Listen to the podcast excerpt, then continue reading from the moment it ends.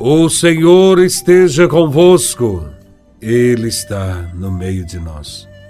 Proclamação do Evangelho de Nosso Senhor Jesus Cristo, segundo São Mateus, capítulo 8, versículos de 5 a 11. Glória a Vós, Senhor. Naquele tempo, quando Jesus entrou em Cafarnaum, um oficial romano aproximou-se dele, suplicando: Senhor, o meu empregado está de cama, lá em casa, sofrendo terrivelmente com uma paralisia. Jesus respondeu: Vou curá-lo. O oficial disse: Senhor, eu não sou digno de que entres em minha casa Dize uma só palavra e meu empregado ficará curado, pois eu também sou subordinado e tenho soldados debaixo de minhas ordens. E digo a um: vai, e ele vai, e a outro: vem, e ele vem. E digo ao meu escravo: faze isso, e ele faz. Quando ouviu isso, Jesus ficou admirado e disse aos que o seguiam: Em verdade vos digo, nunca encontrei em Israel alguém que tivesse tanta fé. Eu vos digo: muitos virão do Oriente e do Ocidente e se sentarão à mesa no reino dos céus, junto com Abraão Isaac e Jacó. Palavra da salvação. Glória a vós, Senhor. Nesse Evangelho, vemos o amor, a fé, a confiança e a humildade de um oficial romano que estima profundamente o seu empregado. Preocupa-se tanto por ele que é capaz de humilhar-se ante Jesus e pedir-lhe: Senhor, o meu empregado está de cama, lá em casa, sofrendo terrivelmente com uma paralisia. Para entendermos esse evangelho, é preciso saber que durante o seu ministério, Jesus não foi contaminado por preconceitos de espécie alguma. A cura de um empregado do oficial romano ilustra esta atitude de respeito do Mestre Jesus com o povo pagão. Quem se dirigiu a Jesus pedindo-lhe a cura do empregado foi um funcionário do rei Herodes Antipas. Sem dúvida, tratava-se de um pagão romano que estava a serviço dos romanos que dominava e oprimia o povo judeu. Era bem conhecido o ódio dos judeus pelos romanos. Os romanos representavam o que havia de pior e deviam ser evitados. Portanto, esperava-se de Jesus um gesto firme de recusa à solicitação daquele oficial romano. Mas Jesus não fez isso ele agiu com misericórdia. Seu olhar se fixou no coração daquele homem que suplica. Foi suficiente acercar-se de Jesus com fé, com disposição, para que seu pedido fosse atendido.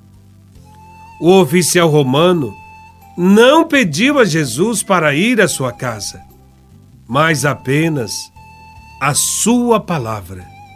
Uma só palavra de Jesus basta para aquele que pede com fé e reconhece a sua própria limitação e o poder de Deus.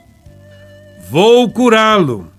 Esta é a garantia que Jesus dá ao homem, cujo empregado estava muito doente. Jesus é a vida e veio para que todos tenham vida e vida em plenitude. Quem nele procura a vida, sempre a encontra. Nesse Evangelho, Jesus afirma sua autoridade, dizendo ao funcionário do rei: Vai e seja feito como tu crestes.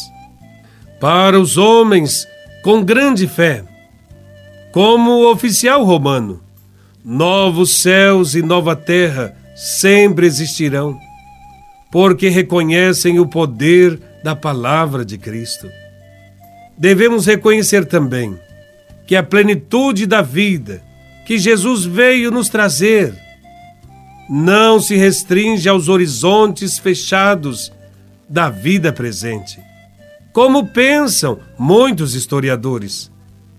A vida humana, acima de tudo, é dom de Deus, vem de Deus e se realiza na posse terrena e eterna de Deus. Por isso, Santo Agostinho afirma com tanta propriedade: Senhor, o nosso coração está inquieto, até que descanse em vós. Esta é a nossa fé. A fé que o oficial romano tem não é uma fé passiva, em que se cruza os braços, esperando as transformações ocorrerem. Ao contrário, ele tem uma fé que o move, que o leva para o encontro com Cristo. É esta fé que todos nós devemos ter. Uma fé que nos mobiliza, nos desinstala e nos tira do comodismo. Quando o funcionário do rei regressou à sua casa, viu o milagre. Bastou acreditar na sua palavra que diz: Vou curá-lo. Jesus também quer curar todas as nossas feridas e enfermidades quer nos libertar de todos os vícios, de todos os nossos pecados e de todas as opressões da sociedade.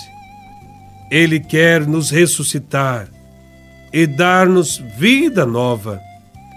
Ele tomou sobre si as nossas dores e carregou as nossas enfermidades. Portanto, aquele que está deitado, desalentado, Levante-se, porque Jesus Cristo venceu o mundo. Ontem como hoje, Jesus continua fazendo milagres e prodígios.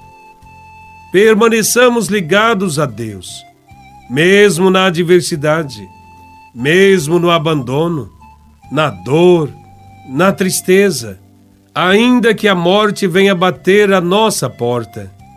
Não percamos a esperança de que os nossos familiares e amigos hão de viver e viver para sempre.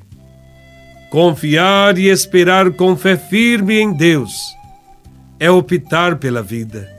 Por isso, escolhamos a fé em Cristo, para que tenhamos vida em abundância e assim nos colocarmos a serviço dos irmãos todos os dias.